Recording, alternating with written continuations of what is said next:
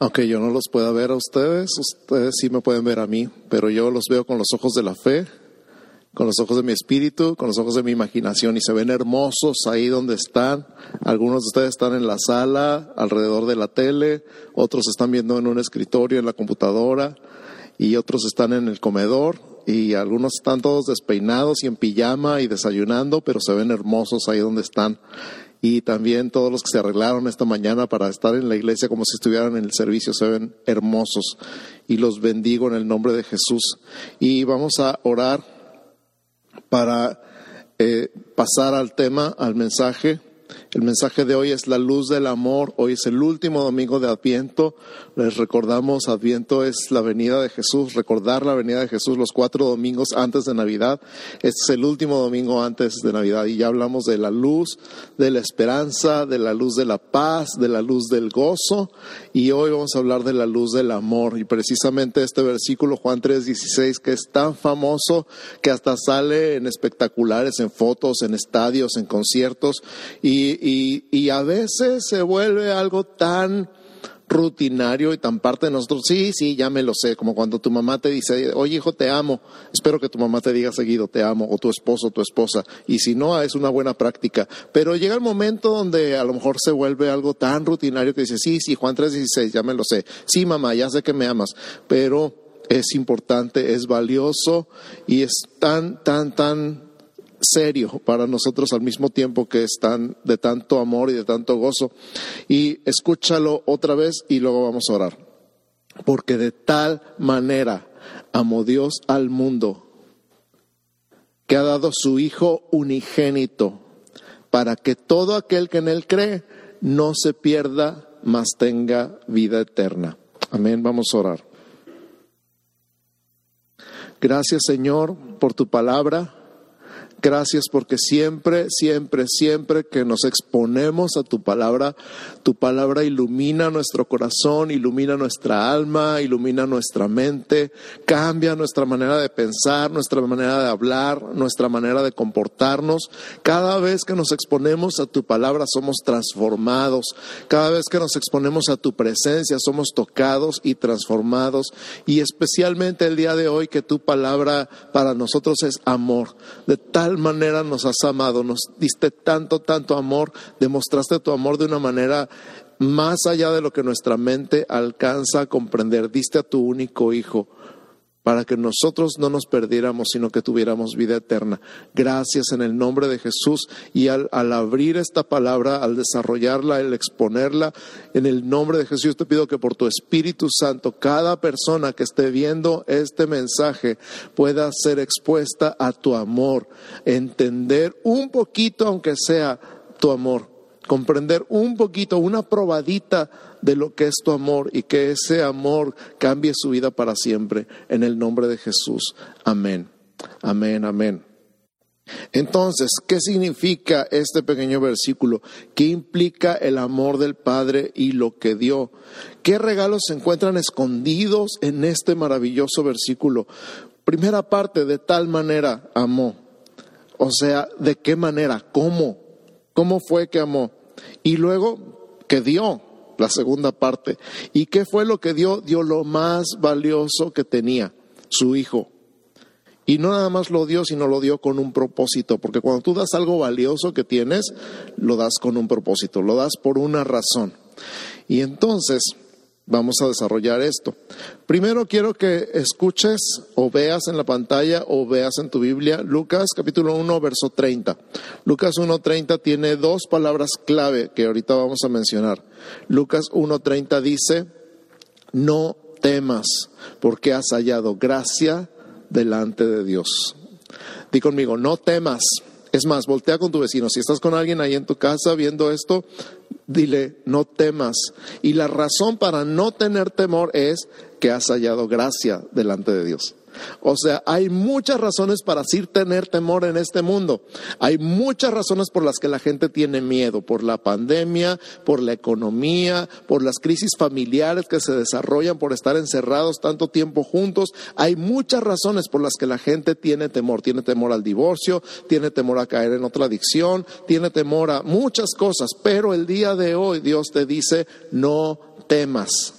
Y la razón para no temer es que has hallado gracia delante de Dios. El perfecto amor de Dios colocó a María en una posición de gracia, que echó fuera el temor y estaba lista para recibir el, el peso perdón, impresionante de las buenas nuevas.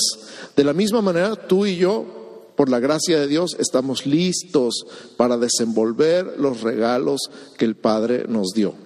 Entonces, si en algún momento has pensado igual que yo, te has sentido igual que yo, yo no soy digno de este amor, no merezco este amor, yo merezco que Dios me trate mal, que Dios me castigue y todo lo malo que me está pasando es porque Dios está enojado conmigo, olvídate de todo eso. El día de hoy yo te digo y te repito, no temas porque has hallado gracia delante de Dios. Entonces recibe el peso de las buenas nuevas y vamos a desenvolver estos regalos que el Padre nos dio.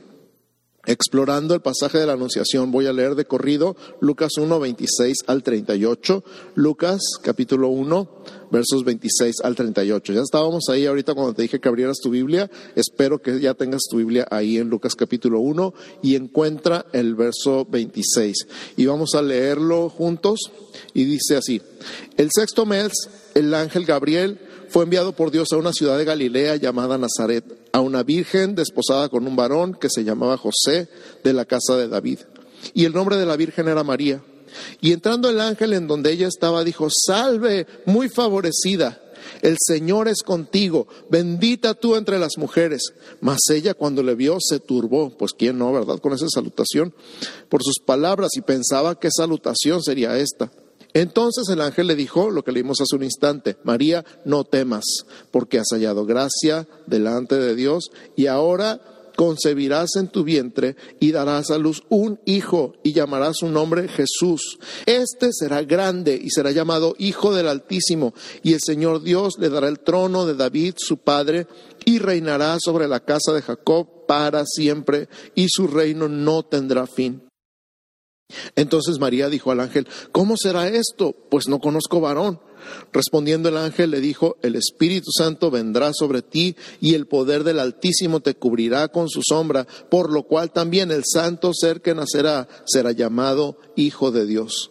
Y aquí tu pariente Elizabeth, ella también ha concebido hijo en su vejez, y este es el sexto mes para ella, la que llamaban estéril, porque nada hay imposible para Dios. Entonces María dijo, He aquí la sierva del Señor, hágase conmigo conforme a tu palabra, y el ángel se fue de su presencia. Amén. Esto fue Lucas 1, 26 al 38. Si estás tomando notas, nuestro tema el día de hoy es la luz del amor y este pasaje es el que vamos a estudiar. Lucas 1, 26 al 38. Entonces vamos viendo los regalos que el Padre nos dio en Jesús. Número uno, primera parte, nació de una virgen. Esto está profetizado desde Isaías y aquí la virgen concebirá y dará a luz un hijo y llamará su nombre Emanuel y que Emanuel es traducido Dios con nosotros. Pero nació de una virgen, era una señal prometida. Incluso algunos escépticos han dicho que esta palabra original de Isaías no se refiere a una virgen virgen, sino a una mujer que está preñada, que no tiene nada que ver, no sería ningún milagro, no sería ninguna señal que una mujer embarazada diera a luz, pero una verdadera señal, un verdadero milagro es que una virgen concibiera y diera a luz. Y entonces fue concebido Jesús por el Espíritu Santo. Por lo tanto, no tenía pecado original, porque la línea del pecado viene desde Adán, pero Jesús no es hijo de Adán, Jesús es hijo de Dios.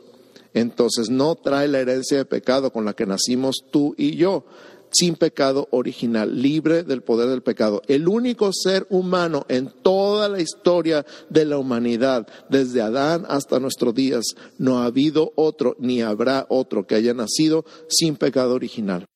Por lo tanto, Jesús tiene la única sangre limpia que pudiera ser derramada para pagar tu deuda y mi deuda con Dios. ¿Por qué? Porque la paga del pecado es muerte, pero si somos pecadores, nuestra paga no era suficiente como para que pudiéramos entrar en su presencia.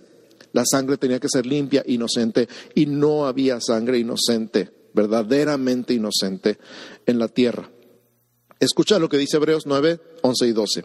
Hebreos 9, 11 y 12. Pero estando ya presente Cristo, sumo sacerdote de los bienes venideros. Está hablando del tabernáculo primero, del tabernáculo de Moisés, y ahora está hablando de los bienes venideros, de lo que hay en el cielo. Dice, por el más amplio y más perfecto tabernáculo, no el de Moisés, no el de David, sino el verdadero, no hecho de manos, es decir, no de esta creación. Y no por sangre de machos cabríos ni de becerros, como en la ley y el tabernáculo del Antiguo Testamento, sino por su propia sangre. Di conmigo por su propia sangre. Escucha, entró una vez para siempre en el lugar santísimo, habiendo obtenido eterna redención una vez para siempre. No hace falta otro sacrificio, no hace falta volver a derramar sangre en toda la eternidad, porque Él obtuvo eterna redención. Di conmigo, eterna redención. Él te compró, Él te salvó, Él pagó el precio de tu vida y fue necesario hacerlo una sola vez y es suficiente para siempre. Segunda parte, segundo lugar, su nombre, su nombre Jesús. Jesús significa Salvador. Ahorita vamos a ver un poquito más de eso. En el 31 le pone el ángel Jesús.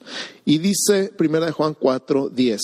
Primera de Juan 4, 10. En esto consiste el amor, no en que nosotros hayamos amado a Dios, sino en que Él nos amó a nosotros y envió a su Hijo en propiciación por nuestros pecados. En esto consiste el amor, no en que nosotros hayamos amado a Dios. No hay ninguno de nosotros que haya amado a Dios primero. Dios nos amó a nosotros primero. Dios nos conquistó primero y Dios pagó el precio de nuestra vida primero, antes de que cualquier pudiera amarlo. Envió a su Hijo en propiciación por nuestros pecados. Y esta propiciación significa algo así como una ofrenda de paz. Cuando alguien está contra ti y le das una ofrenda de paz, un regalo que cambia su, su perspectiva o su opinión acerca de ti, vamos a decirlo de esta manera. Y entonces es propicio a ti. Ya antes estaba contra ti, pero ahora está a favor tuyo. Eso es lo que vino a hacer Jesús antes Dios estaba contra ti por tu pecado y no nada más por las cosas malas que has hecho, sino porque naciste en pecado, hijo de Adán, hijo de pecado. Pero Él es la propiciación. Él hizo que Dios estuviera, en lugar de estar en contra tuya, estar a favor tuyo. Y ahora escucha, ahí en, Mateo 1.21 dice Jesús, le dice, eh, dará a luz un hijo, está hablando el ángel Gabriel con José y le dice, dará a luz un hijo y llamará su nombre Jesús, porque él salvará a su pueblo de sus pecados. Él salvará a su pueblo de sus pecados. Esto está en Mateo 1.21. Entonces Jesús significa literalmente Salvador. A veces pensamos cuando dice Jesús Salvador que Jesús me va a salvar, no sé, nada más de la enfermedad. Jesús me va a salvar, no sé, nada más de este problema económico que tengo. Jesús me va a salvar, no sé, nada más de esta situación familiar que tengo. Y tenemos una mente tan limitada que nada más nos enfocamos en el problema que tenemos ahorita, la cosa que necesitamos resolver ahorita. Pero Jesús no vino a salvarnos nada más de la enfermedad o de la pobreza o de la depresión, aunque está incluido en el paquete, eso no es lo más importante. Lo que dice aquí es, Él salvará a su pueblo de sus pecados. Ahí la raíz del pecado, más bien el pecado es la raíz de todo lo demás, de la pobreza, de la tristeza, de la depresión, de los problemas familiares. El pecado es la raíz de todo. Y entonces Jesús va a la raíz y ataca el problema de raíz. Él salvará a su pueblo de sus pecados.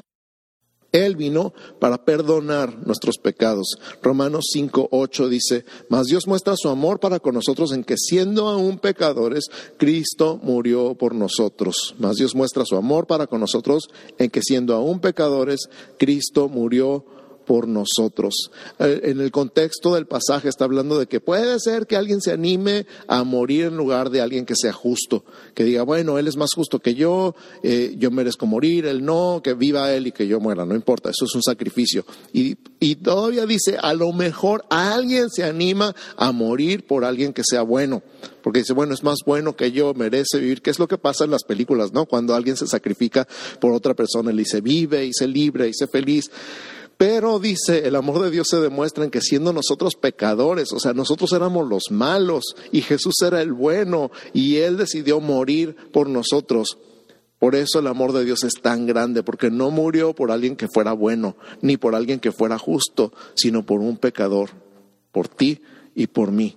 No nada más por todos los pecadores, sino personalízalo. Cristo murió por mí cuando yo era malo, cuando yo era pecador.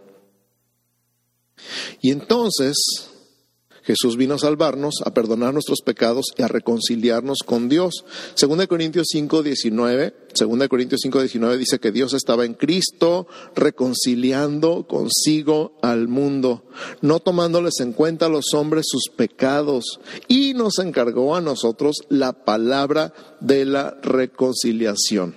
¿Verdad que perdón y reconciliación no son la misma cosa? Cuando tú te peleas con alguien y a lo mejor Dios te dice, lo tienes que perdonar y a lo mejor tienes una lucha interna y te tardas y te duele y te da coraje y dices, no es justo, pero acabas diciendo, está bien, lo perdono, pero que no venga a mi casa, porque perdón y reconciliación son dos cosas diferentes. Entonces Jesús nos perdonó, pero no nada más nos perdonó, Jesús estaba reconciliando a Dios y a nosotros. Y entonces Él dice, ok, te perdono y además eres bienvenido en mi casa.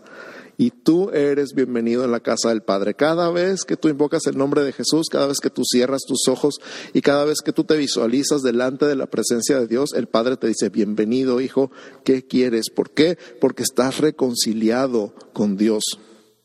Y no nada más estás reconciliado, sino que nos encargó la palabra de reconciliación, o sea, decirle a otros, hey, Cristo nos reconcilió con Dios, Dios no está enojado contigo, ya te perdonó, pero no nada más te perdonó, te está esperando para reconciliarse contigo. Qué impresionante, Él ya hizo todo lo que tenía que hacer para que tú estuvieras reconciliado con Dios. Ya nada más te toca a ti regresar a casa.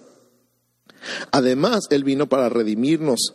Fíjate lo que dice Tito 2, 13 y 14. Tito 2, 3 y 14 dice, aguardando la esperanza bienaventurada y la manifestación gloriosa de nuestro gran Dios y Salvador Jesucristo, quien se dio a sí mismo por nosotros para redimirnos de toda iniquidad y purificar para sí un pueblo propio, celoso de buenas obras. Me encanta Tito 2, 13 y 14, porque empieza diciendo que tenemos una esperanza y que esa esperanza es bienaventurada y que estamos esperando que una pero no nada más una manifestación, una manifestación gloriosa. ¿De quién? De nuestro gran Dios y Salvador Jesucristo. Eso es lo que estamos esperando tú y yo. Y luego nos recuerda quién es este Jesús. Jesús es el que se dio a sí mismo para nosotros, por nosotros, para redimirnos y subraya redimirnos ahí en tu Biblia, porque hablábamos de esto, de cuando estás empeñado en la casa de empeño de Satanás. Adán nos empeñó y Cristo vino a redimirnos, nos compró, nos rescató, pagó el precio de nuestra libertad con su sangre. Eso es redimir.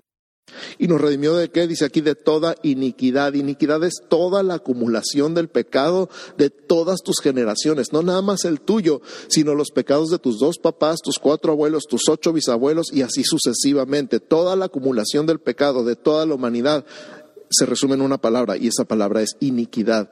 Y Cristo nos redimió de toda iniquidad. Y dice purificar para sí un pueblo propio, que este ha sido el propósito de Dios desde el principio. Lo puedes leer en Ezequiel, lo puedes leer en Génesis, lo puedes leer en Daniel, lo puedes leer en Apocalipsis. Él quería un pueblo para que fuera su pueblo y él ser su Dios. Todo el tiempo, en todo el Antiguo Testamento y en todo el Nuevo Testamento encontramos esto. Nosotros somos pueblo, pueblo adquirido por Dios. ¿Te acuerdas en Primera de Pedro? Es su deseo, es su pasión, es lo que lo mueve a hacer todo lo que hace, su amor por ti y por mí, un pueblo propio, celoso de buenas obras. Y esta palabra celoso no significa celoso como los hombres celosos de sus esposas o de la gente que, ¿qué le ves o qué?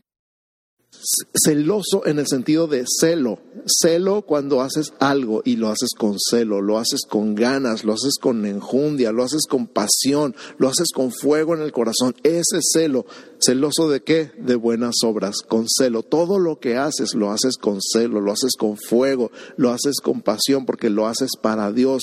¿Cuál Dios? El Dios que te redimió, que te reconcilió, que te perdonó, que dio su vida por ti, que derramó toda su sangre. ¿Cómo no lo voy a servir con todo mi corazón, toda mi alma, toda mi mente y todas mis fuerzas si Él hizo todo lo que hizo por amor a mí y por amor a ti? Además de salvarnos, perdonarnos, reconciliarnos, redimirnos, está justificarnos. Justificarnos es otra cosa enteramente distinta de todas las anteriores. Justificarnos es declararnos justos, como si nunca hubiéramos hecho nada malo. Segunda de Corintios 5:21. Segunda de Corintios 5:21 dice, al que no conoció pecado, por nosotros lo hizo pecado para que nosotros fuésemos hechos justicia de Dios en él. Esto es demasiado grande. De verdad, tengo años estudiando este versículo y me vuelve a, golpear cada vez que lo leo. En esto le llamamos el intercambio de la cruz. En el intercambio de la cruz Jesús tomó nuestro lugar en todo, absolutamente en todo. Él se convirtió en pecado, nosotros éramos los pecadores, pero Él se convirtió en pecado para que nosotros recibiéramos su justicia pero no nada más recibiéramos justicia, sino fuéramos hechos justicia de Dios en Él. Entonces, si tú te animas y espero que te animes, que tengas el valor, el coraje y aunque te sientas hipócrita al principio, digas en voz alta, yo soy la justicia de Dios en Cristo. Yo soy la justicia de Dios en Cristo. Cuando esta idea se te mete en la cabeza y en el corazón y baja hasta el espíritu, todo empieza a cambiar, todo empieza a ser diferente, porque muchas de las cosas que hacemos las hacemos por creer equivocadamente que somos pecadores, que somos todo lo contrario, pero Jesús cambió de lugar con nosotros y dijo, ahora yo soy el pecado en la cruz. Y ahora tú eres mi justicia. Y entonces muchas de las cosas que hacemos es porque pensamos que no tenemos elección, no tenemos remedio, no tenemos manera de cambiar, no hay forma de que actuemos diferente porque esto es lo que somos. Escucha, lo que eres es justicia de Dios en Cristo. Lo que eres es justicia de Dios en Cristo. Métetelo en la cabeza, deja que penetre hasta tu corazón, deja que llene tu espíritu esta idea. ¿Por qué? Porque Él cambió de lugar contigo. Él recibió todo el castigo de todo el pecado y Él te transfirió su justicia. Este es Jesús. Todo eso está en el nombre de Jesús. Salvación, perdón, reconciliación, redención y justificación. Pero además Jesús es hijo del Altísimo. ¿Qué significa? Ahí en Lucas, en Lucas 1, donde estábamos leyendo los versos 32 y el verso 35 también habla de ser hijo del Altísimo. Significa que es hijo de Dios. Significa que es Dios encarnado. Perfecto Dios y perfecto hombre. Algunas personas piensan que Dios se metió en el cuerpo de Jesús y era así como mitad hombre, mitad Dios. No, Jesús no es 50% hombre y 50% Dios. Jesús es 100% hombre y 100% Dios. Perfecto Dios y perfecto hombre. Él es la imagen del Dios invisible. Escucha lo que dice literalmente Colosenses 1.15. Colosenses 1.15 dice, Él es la imagen del Dios invisible, el primogénito de toda creación. Entonces a Dios nadie le ha visto jamás, pero Jesús es su imagen. Jesús es el cuadro de Dios. Jesús es algo que podemos ver. Por lo menos podemos verlo en la historia, tú y yo, no lo podemos ver físicamente, pero caminó y hay toda la evidencia legal, histórica, arqueológica de que hubo una persona llamada Jesús que caminó en esta tierra. Nadie lo puede negar todos los escritos a favor de él y en contra de él testifican que Jesús vivió hace dos mil años y que habitó en esta tierra y que caminó en esta tierra. Y Él es la imagen de Dios. Él es el camino al Padre. Juan 14, 6 dice Jesús, dijo, yo soy el camino y la verdad y la vida, y nadie viene al Padre si no es por mí. Qué valor decir algo semejante, ¿no? Yo soy el camino, la verdad y la vida, y nadie viene al Padre si no es por mí. Y hablábamos hace tiempo, en el tiempo de la resurrección, no sé si te acuerdas, que, que alguien que dijera algo semejante o es un loco o es un mentiroso. Y un loco es alguien que miente, pero no sabe que miente, sino que él cree su mentira. Y un mentiroso es alguien que miente sabiendo que miente. Pero era muy fácil de desenmascarar si Jesús hubiera sido un loco o un mentiroso. Pero Jesús no es ningún loco y no es ningún mentiroso, porque Él dijo, me van a matar y al tercer día voy a resucitar. Nadie puede decir eso a menos que sea verdad. Lo hubieras tomado como un loco o como un mentiroso, pero Él ha cumplido todo lo que dijo acerca de Él. Él fue asesinado torturado y asesinado, y al tercer día resucitó, y mucha, mucha, mucha gente, 500 hermanos a la vez, dice 1 Corintios 15, lo vieron. Entonces podemos creer en todo lo que Él ha dicho, y Él dijo, yo soy el camino, la verdad y la vida, y nadie viene al Padre si no es por mí. Jesús es el Hijo de Dios, es el Hijo del Altísimo. Además, Él es rey y tiene un reino. Este reino que le fue entregado a Satanás en el tiempo de Adán, lo vino a recuperar Jesús en su tiempo. Ahí está en Lucas 1, 32 y 33. Establecer su reino en esta tierra. Así como decimos, venga tu reino, y hágase tu voluntad en la tierra como se hace en el cielo. Él vino a establecer su reino, y su reino es eterno, y su reino es reino de justicia. ¿Para qué? todo el que cree. Jesús dijo, no crees, no te he dicho que si crees verás la gloria de Dios. Eso está en Juan 11:40. Para el que cree, escucha, hoy esta palabra es para ti. Si crees, verás la gloria de Dios. Si crees, verá verás la gloria de Dios. Ay, pero es que me cuesta tanto trabajo creer. Ya sé, a mí también me ha costado mucho trabajo. Y a veces logro creer en un área y de repente dudo en otra. Es diferente. Y, y dices, ¿cómo puedo creer en la provisión de Dios y no creer en su sanidad? ¿O cómo puedo creer en su sanidad y no creer en la reconciliación? ¿Cómo puedo tener tanta fe en un área y ser tan difícil en otra? Y te voy a decir, lo que he dicho en otras ocasiones acerca de la fe. Mi definición muy personal acerca de la fe es, entre más te conozco, más confío en ti. Jesús, entre más te conozco, más confío en ti, porque nunca, nunca, nunca has faltado a tu palabra. Jesús nunca jamás ha faltado a su palabra. Por eso puedo confiar en Él. Y se crece en la fe, así como se crece en confianza, se crece en creer. Por eso Jesús te vuelve a decir el día de hoy, no te he dicho que si crees verás la gloria de Dios. Concluye el pasaje diciendo, porque no hay nada imposible para Dios, en el verso 37, no hay nada imposible para Dios. Repítelo conmigo, no hay nada imposible para Dios. Y repítelo otra vez, no hay nada imposible para Dios. Y vuélvelo a decir una y otra y otra y otra vez, no hay nada imposible para Dios. Y si necesitas, compra un cuadro y enmárcalo y ponlo en tu sala o ponlo en tu cocina o ponlo en el espejo del baño y repite una y otra vez, recuerda, no hay nada imposible para Dios. Todo lo que te acabo de decir, las el perdón, la reconciliación, la redención, la justificación, que Jesús hubiera nacido de una virgen, que fuera hijo de Dios, perfecto hombre y perfecto Dios, y que su reino sea en esta tierra, todo era imposible. Y todo es real el día de hoy. Entonces, no dudes, no hay nada imposible para Dios. No hay nada imposible para Dios. Y entonces, todo esto que acabamos de aprender o recordar, tiene un propósito, porque de tal manera amó Dios al mundo que dio a su Hijo unigénito. ¿Para qué? ¿Para qué? ¿Para qué? Para que yo no me perdiera, para que tú no te perdieras, para que no te pierdas, sino que tengas vida eterna, dice Juan 3:16, otra vez. De tal manera amó Dios al mundo que ha dado a su Hijo unigénito para que todo aquel que en Él cree no se pierda, mas tenga vida eterna.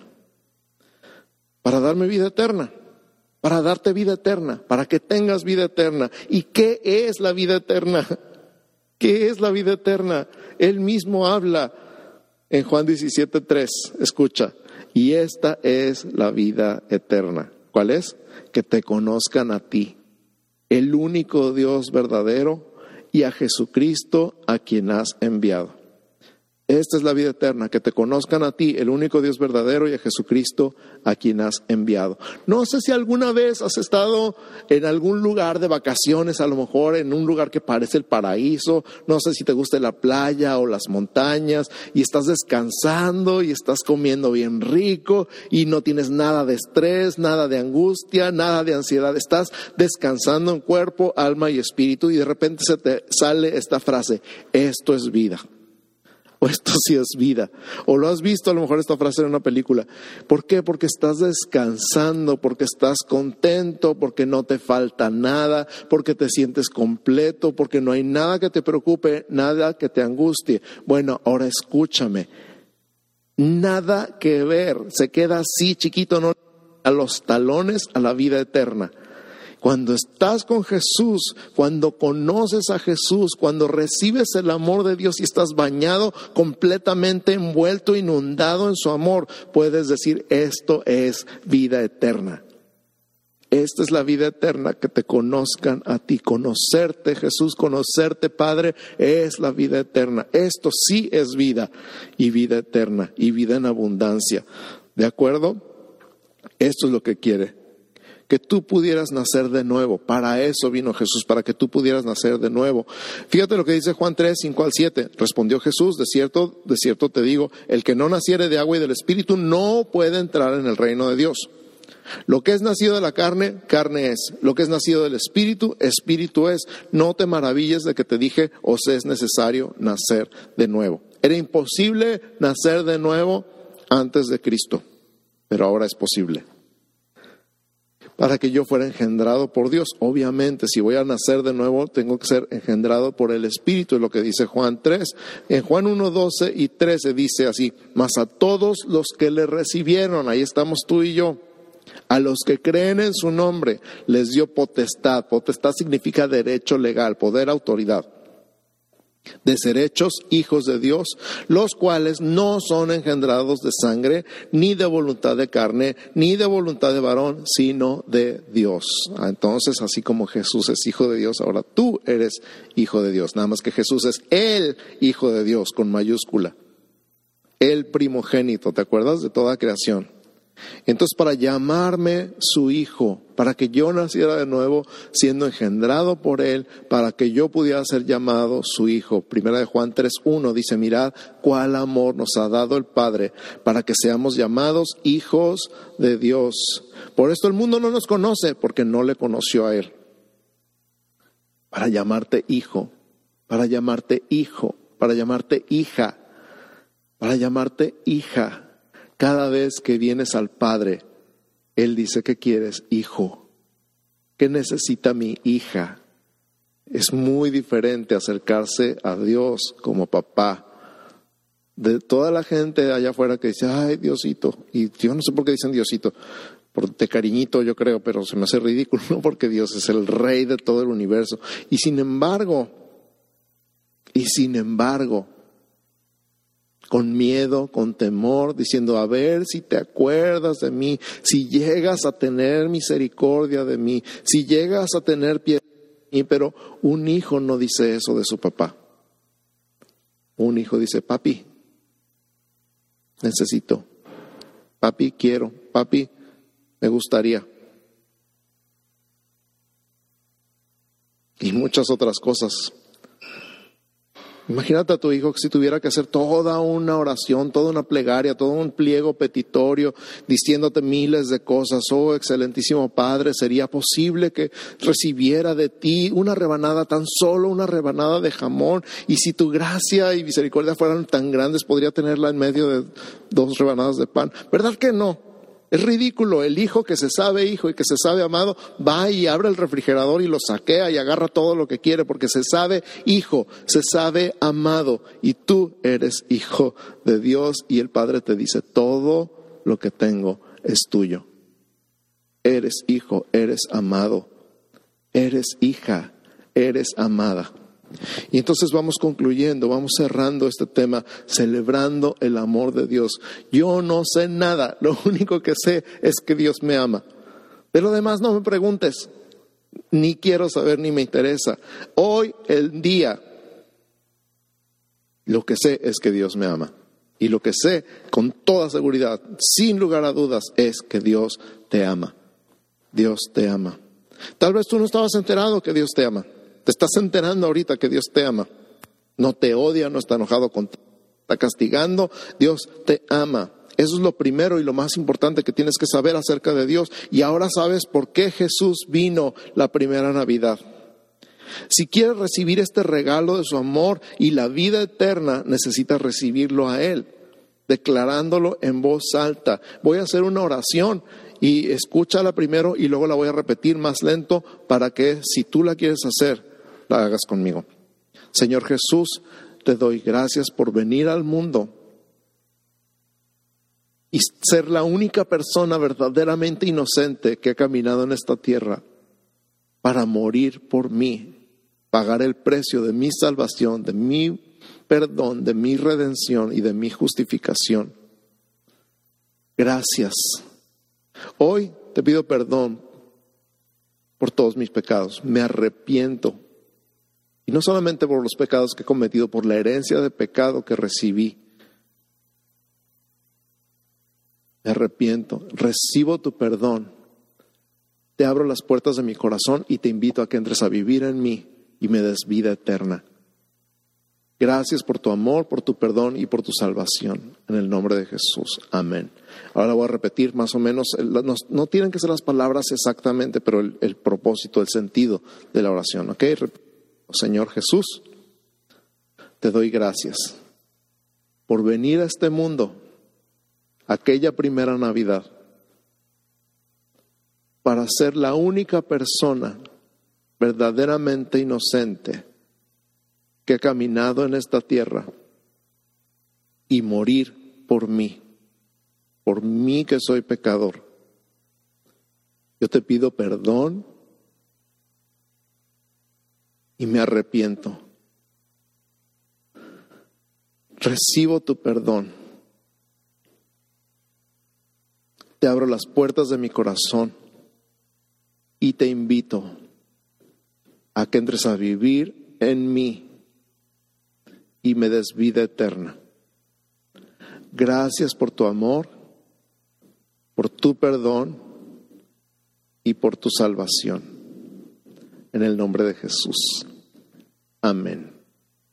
Si tú hiciste esta oración por la primera vez, la Biblia dice que esto es nacer de nuevo. Todo lo que leímos hace rato, ser engendrados por Dios y tener el derecho de ser llamados sus hijos. Este es el amor de Dios que ahora eres hijo de Dios. Apunta la fecha del día de hoy. No importa en qué fecha estés viendo este video, apunta la fecha en que hiciste esta oración y llámale el día que volví a nacer volví a nacer. Yo volví a nacer el 25 de abril de 1987. Nunca se me va a olvidar cuándo y dónde y a qué hora y con quién hice esta oración. Jamás se me va a olvidar y espero que jamás se te olvide a ti el día que volviste a nacer. Apunta la fecha ahí en algún lado y sigue en contacto con nosotros para que podamos seguirte guiando en este camino de lo que es conocer a Jesús, conocer al único Dios verdadero, como dice eh, Juan que esto es la vida eterna, que conozcas la vida eterna. ¿Ok? Ahora escucha. Cerramos con Romanos capítulo 8, versos 35 al 39. Romanos 8, 35 al 39 dice, ¿quién nos separará del amor de Cristo? Tribulación, eh, que se traduce como problemas, persecución, angustia o persecución, o hambre, o desnudez, o peligro, o espada. Como está escrito, por causa de ti somos muertos todo el tiempo, somos contados como ovejas de matadero.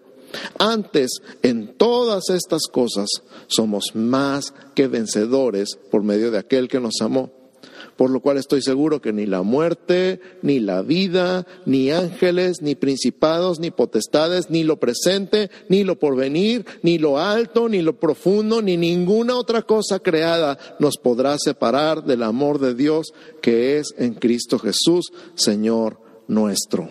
Romanos 8, 35 al 39. Yo creo que Dios acelera la revelación de su amor por ti, amada iglesia. Un amor que nos derrite, nos transforma en personas humildes y capaces de declarar, igual que María, hágase conmigo conforme a tu palabra. Todo el propósito del nacimiento, muerte y resurrección y ascensión de Jesús es habitar entre nosotros, con nosotros y en nosotros. Una hermosa relación de amor que nos libera para manifestar la libertad gloriosa de los hijos de Dios. Qué amor tan increíble, qué amor tan extraordinario. Y declaramos este un tiempo en que la manifestación de ese amor añade cada día a la iglesia los que han de ser salvos. Déjame orar por ti. Cierra tus ojos y extiende tus manos en señal de recibir. Padre, en el nombre de Jesús, hago esta declaración una vez más. Declaro que este es el tiempo en que la manifestación de tu amor añade cada día a la iglesia a los que han de ser salvos. ¿Por qué? Porque van a ver tu amor en cada persona que te ama, te conoce y te ha recibido. Tu amor manifestado, tu amor revelado, tu amor cambiando nuestra forma de pensar, nuestra forma de hablar, nuestra forma de comportarnos. El sabernos hijos amados por ti va a tener un efecto sobrenatural en nuestra vida y a través de nosotros en la vida de todos los que nos conocen. En el nombre de Jesús, gracias por tu amor. Gracias por tu amor, gracias por tu amor tan grande, tan maravilloso, tan increíble, tan fuera de nuestro entendimiento.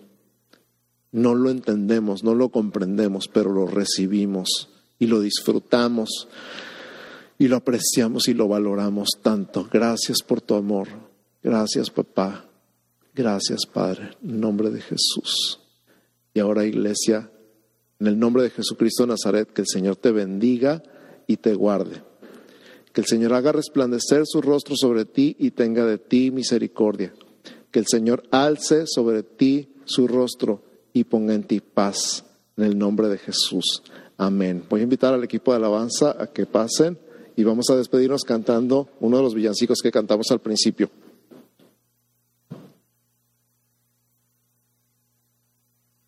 Les recordamos, hagan todo lo posible por tener su ceremonia de velas en su casa el 24. No dejen que sea nada más una fiesta, nada más una cena, nada más los regalos. No importa si vas a pasar el tiempo solo, no importa porque estás con Jesús, el que dio su vida por amor a ti. Y en su honor encendemos las velas de la corona de Adviento. No tienes una corona, no te preocupes, junta cinco velas y ponlas ahí en la mesa y haz las lecturas que vamos a poner en, en las páginas en esta semana. Y recuerda, recuerda, recuerda cuál es el propósito de este tiempo. ¿Ok? Nombre de Jesús.